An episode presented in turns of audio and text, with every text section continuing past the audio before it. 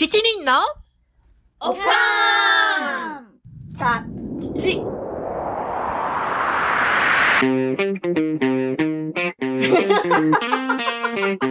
It's from America. 長年のアメリカ暮らしから得たどうでもいいようなおかんの知恵や楽しいあるある話をワイワイお送りします。最後の新コーナーもお楽しみに。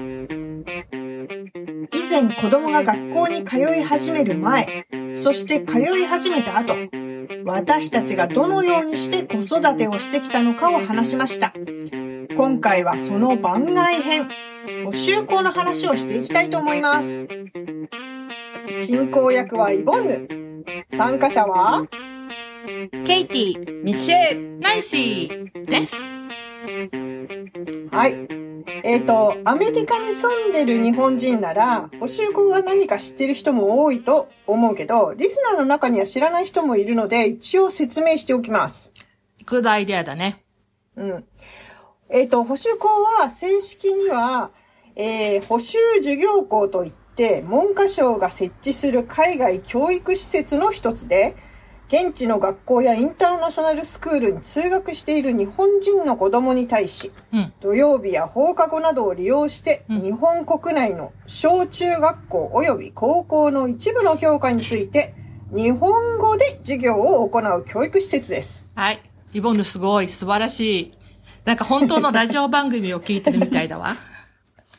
ほんとほんと。えっと、みんなは子供を1年生から通わせたわけだけど、補修校のスケジュールってどんな感じなの？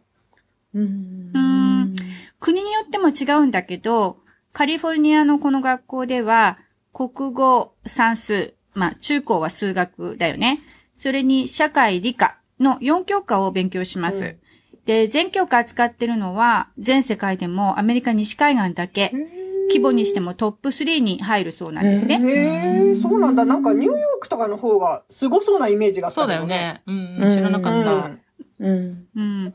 今は幼稚園が1年、それから小学校が6年間、中学が3年、うんそして高校が2年という年数になってます。高校は2年なんだね。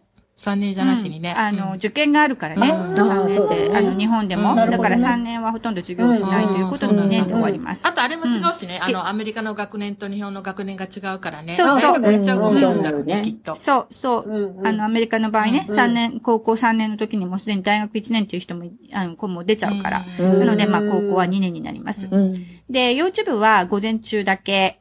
で、小学校低学年はお弁当の後確か1時間。そして中学年以上は2時間あったんじゃないかな。で、お、うん。お勉強だけじゃなくって、運動会とか文化祭、それから秋祭りっていったような行事も入るから、うんその練習なんかも、その普通のカリキュラムに組み込まれていくのねあ。そうだったね。うんっていうことはさ、学校の終わる時間っていうのは3時に近かったってこと？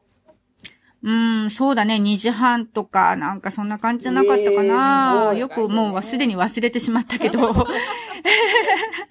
で、もちろんね、その、ホームルーム、う学活かな？学活と懐か、かしいね。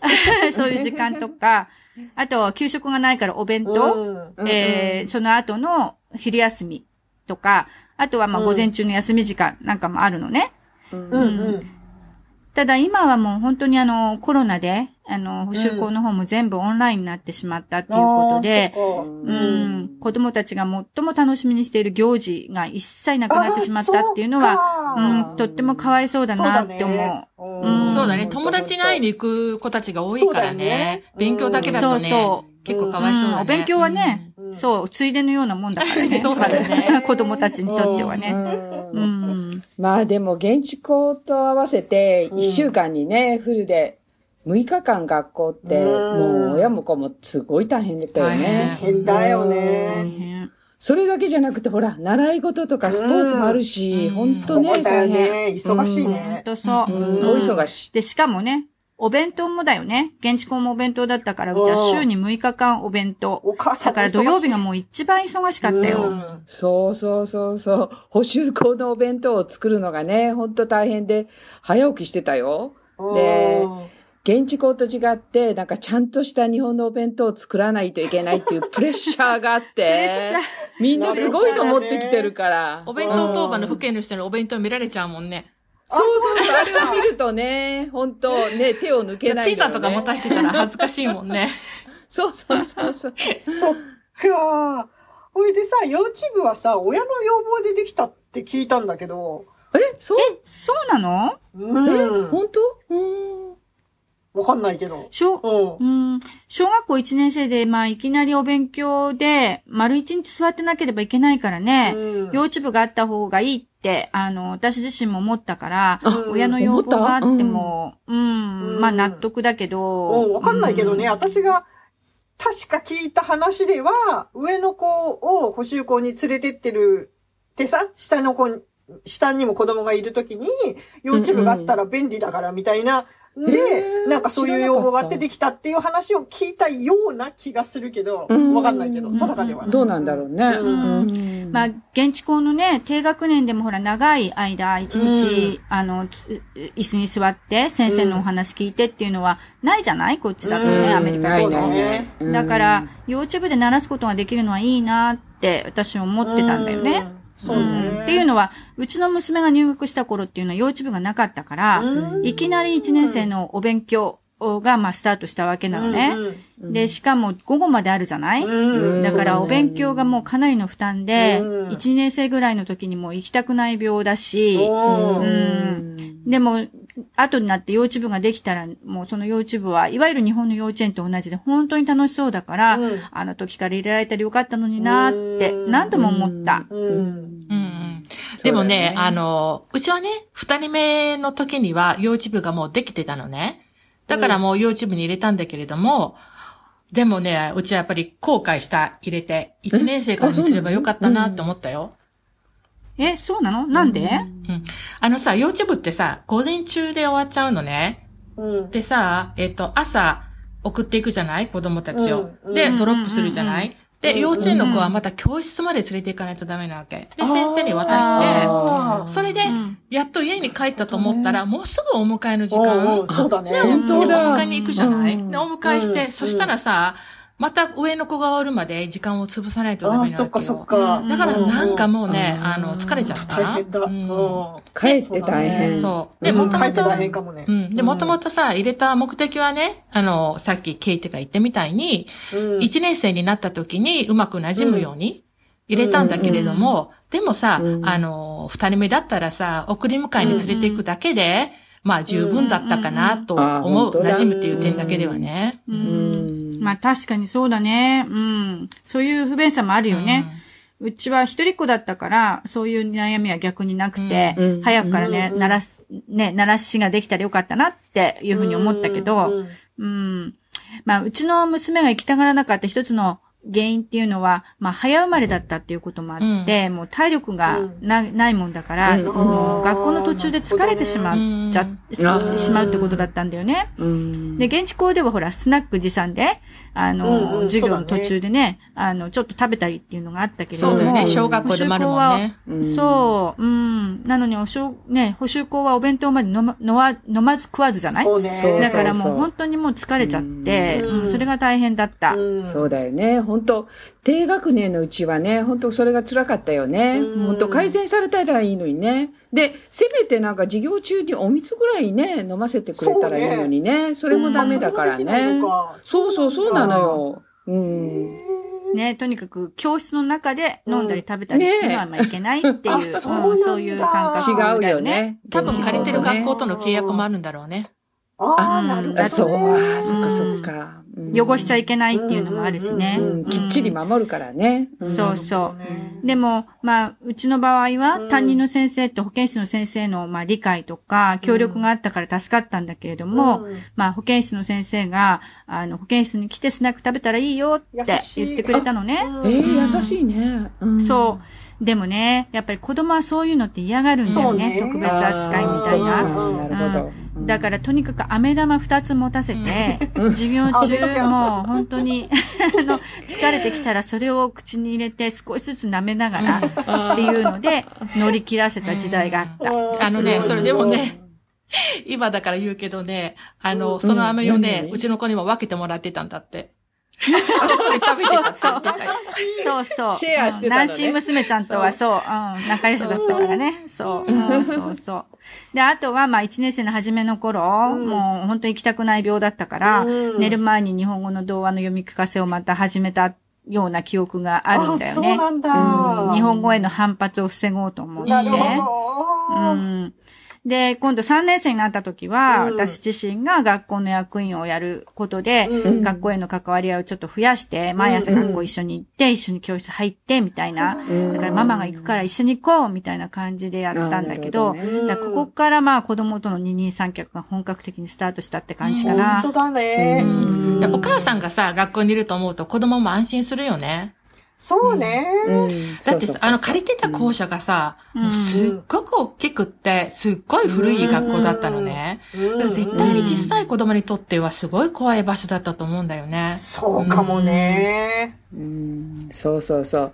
で、あの、そういえばね、ナンシーの子供が小さい時ね、うん補習校内で迷子になってるのをうちの娘が見つけて、そうそうそう。なんか、教室まで連れて行ってあげたって、なんかそんなの聞いたよ。言ってた、言ってた、うん言ってた。あー懐かしいやうん、感謝だわ、本当に。あの、私もなんか、あの、迷子になる時あったもん。あの、最初の頃。帰ろうと思ったら出口がわかんない時とか。大爆笑。あの、中学校の校舎借りてたんだよね。ううんん。そうだね。一年生の子にはきついよ。うん私でもきつかったもん。そう。机や椅子なんかもね、あの、サイズ的に大きかったり高かったりするから足がつかないとか。うんそうそうそうそう。うんでも、ところでさ、あの、うん補習校にはまあ、お母さん、私たちみたいね、うんお母さんが日本人っていう家庭が多いんだけど、うん。お父さんがアメリカ人の場合ね、うん。特にその補習校を続けるにはお父さんの理解とか協力が欠かせないなって思ったことがあったんだよね。子供がやっぱり行きたいって、お友達に会いたい、行きたいっていう風になっても、お父さんが反対で辞めるっていう子が、あの、子供もいた。うんうん、あったあそうなんだケース出たんだよね。あうん、あるよ。本当？うん結構ある。うん。子供が行きたがってもお父さんが反対するうちもあるんだね。うーん。まあ、そんなに勉強させてどうするんだっていう意見とか、週末は親子で過ごすべきだっていうような意見だとか、うん理由はいろいろあると思うんだけどね。まあ、うん授業料もかかるし、あー、まあ、夫婦間のいざこざに発展するような場合もあるよね。でもね、最近はね、あの、逆にアメリカ人のお父さんが熱心なケースもうすごい多いみたい。うん。ボランティアにも積極的にお父さんが参加してくれたりとかして。うん。そうそう。うん。でもね、日本語が全く話せないようなうんうん。お父さんもいるわけで、で、そういう場合は学校側も大変みたいで、そうだね。そうそう。子供をね、お迎えに来てくれた、まあ、アメリカ人のお父さんうんうんが日本語話せないから、うんうんまあ、先生が英語で対応したりとかするじゃない、うんで、そうすると先生から、あの、あ、ごめん、生徒の方が、うん。あ、先生、日本語話したらダメなんだよっていうふうになんか言われたりとか、うんなんかそんなこと。あ、英語話しちゃダメなんだよ、だね。うんあ、せそう先生が英語を話しちゃいけないんだもんね。そうそう。うんそうだよね。そっかそっか。うんあの、あと、ルールも分かってないお父さんもいるからね。あの、急に物食べさせたりね、食べちゃダメなとこでねうわ。。うんそうわからなくてねうんそうだよね。うちのね、うんパパさんはね、補習校に通わせてることはね、うんほんと知らない人にも自慢するんだけど、全然協力しないのよ。そんな自慢するんだったら協力したらと思うんだけど。協力しないのに自ね慢。土曜日はなんか自分の自由な時間って感じになってて、すごいなんか楽しんで、うんで、人に言うときはもうただ自慢だけ楽しいみたいな。うん そうなんだ。じゃあもう全然、あの、協力もしてもらえず、ただそう。そうそうそうそう、そうなのよ自分の時ね。間を。なんかもう、ううんん、それでいいと思ってたみたいで、まあ、うん、まあ、うんあの、それはそれでよかったと思うけどね。なるほど。うん。うん。うんミシル的にはそれでよかったんだ。それでいいかなとももう思ってた、別に。なんかさ、あの、アメリカはさ、うん。あの、特にさ、スポーツに熱くなるお父さんが多いじゃない？うん。で、やっぱり土曜日に試合があることが多いよね。で、補習校土曜日だから、やっぱりそのネガティブなイメージを持ってるお父さんっていうのが補習校に対して多いのかなと思った？うん。かもね、スポーツね、あの、熱心なお父さん逆にそうかもしれない。うんうんうん、そうね。スポーツの試合は毎回欠かさずに来てね、審判でもないのに審判みたいな、ね、態度でいる人とかも結構いるからいるね。よ、いるよ、いるよ。うん親が、あの、チームに入ってんのっていうような人もいるよね。確かにコーチしたりとかねあるある。コーチはまだいいけどさ、雇われてないのにもうさ、もうまるでうん、、確かに。あの、メンバーのようにさ、うん、熱くなってる人いるよね。うんうん。で、あとさ、あの、うちアメリカの親戚にもね、あの、うん言われたのがね、土曜日にまで学校に行かせてね、で、おまけで宿題もほら、多いになってね、そうね子供がかわいそうだよっ言われた言わて、れた。うんすごくよく言われた。ううん宿題多かったからね、本当。う。うんんうんううん。んうん宿題多かったよねうん宿。題多かったよね。多かったうんうんうんあの、ケイティはさ、あの、宿題のやらせ方とかさ、いろいろ工夫してたよね。それをぜひ、あの、うん今度、リスナーさんにあ伝え、紹介してもらったらいいなとか思うんだけれど。どう？うんオッケー。で、今さも、う、あの、あのそろそろ、あの時間なので、今回は、あうの、ん。ちょっと時間的に無理だけど、次回のお楽しみということで、あの、そうだね。お願いします。うん。うん。了解。うん。そうね。はい。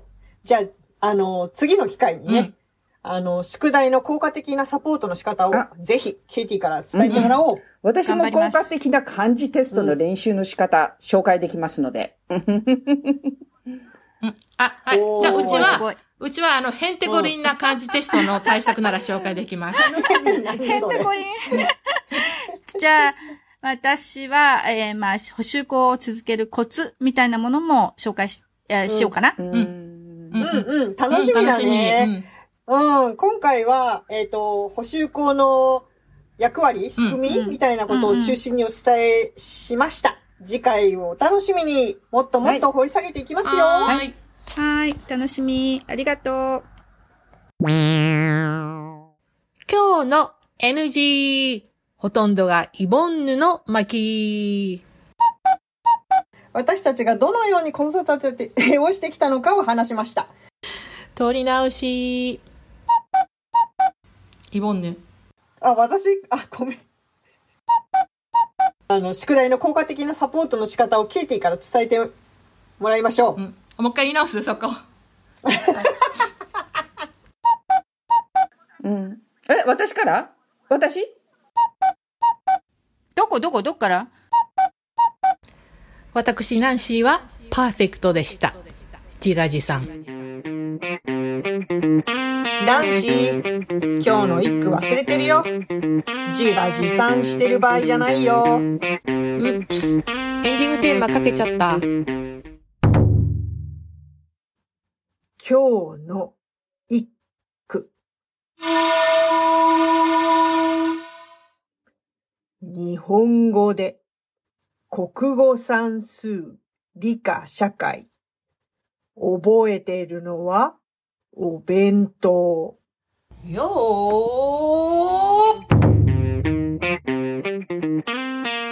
私たち好き勝手を喋りまくりました。お付き合いくださりありがとうございました。ここでお話ししたことですが、いかなるトラブル責任は負いかねますので、あらかじめご了承ください。Thank you for listening. See you next time. Bye.